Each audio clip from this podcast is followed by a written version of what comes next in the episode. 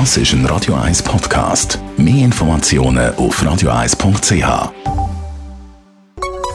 Der Konsumententipp auf Radio 1 präsentiert von comparis.ch, einem führenden Schweizer Internetvergleichsdienst. comparis.ch im Konsumententipp reden wir heute über 5G beim Handy. Wer den superschnellen Mobilfunkstandard nutzen der oder die braucht ja zwingend ein 5G-fähiges Mobilfunk-Abo. Und die Abos, die sind äh, mindestens bis jetzt ziemlich eine teure Angelegenheit gewesen. Darum heute mal die Frage an Jean-Claude Frick, Digitalexperte bei Comparis. Hat sich da irgendetwas da in letzter Zeit? Nein. Auf der einen Seite ist es tatsächlich immer noch so, dass die Mobilfunkanbieter versuchen, in den teuren Abos die 5G-Option drin zu haben und nicht in den günstigen Abos. Heißt zum Beispiel das Wingo, aber auch M-Budget Mobile. Die funken zwar auf dem Swisscom-Netz, aber die bieten aktuell noch kein 5G an. Es ist aber so, dass es inzwischen schon günstigere Anbieter gibt. Zum Beispiel Salt, die hauen immer wieder 5G-Optionen quasi gratis raus, beziehungsweise haben Aktionen, wo eben 5G dabei ist. Oder auch Hallo, der günstige Anbieter von Sunrise, der bietet das Ganze für 9 Franken pro Monat an. Die Woche kostet sogar nur 4,50. Also da kommt man relativ günstig, bei einem günstigen Abo, als Option zusätzlich zu 5G.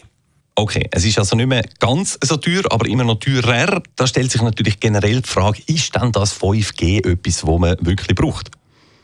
Ja, grundsätzlich geht es natürlich auch ohne 5G. Kommt ein bisschen darauf an, wo man wohnt. Wenn ich zum Beispiel mitten in der Stadt bin und dort zwar besten Empfang habe, aber immer wieder das Gefühl habe, also das Surfen vor allem mit dem Handy ist extrem langsam, oder wenn ich am Bahnhof bin oder mit dem Zug fahre, stelle ich einfach fest, dass ich trotz gutem Empfang nicht so richtig schnell einen Dataspeed herbekomme, da wäre 5G gut, weil 5G hat eine viel höhere Kapazität. Das sprich, auch dort, wo es ganz viele Leute hat, kann ich immer noch problemlos surfen habe ich aber nicht das Gefühl, dass ich langsam unterwegs bin und mir eigentlich die Geschwindigkeit von meinem aktuellen Handy-Abo lenkt, ja, dann muss man definitiv nicht auf 5G gehen, zumal es ja auch noch ein Gerät dazu braucht, das 5G kann.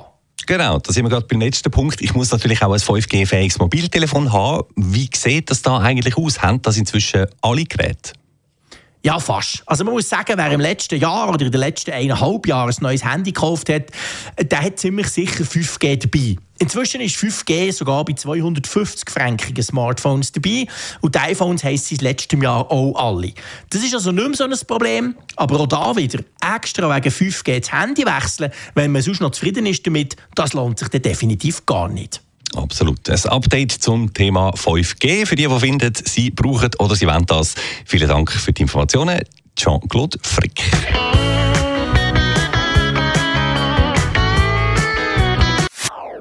Das ist ein Radio 1 Podcast. Mehr Informationen auf radio1.ch.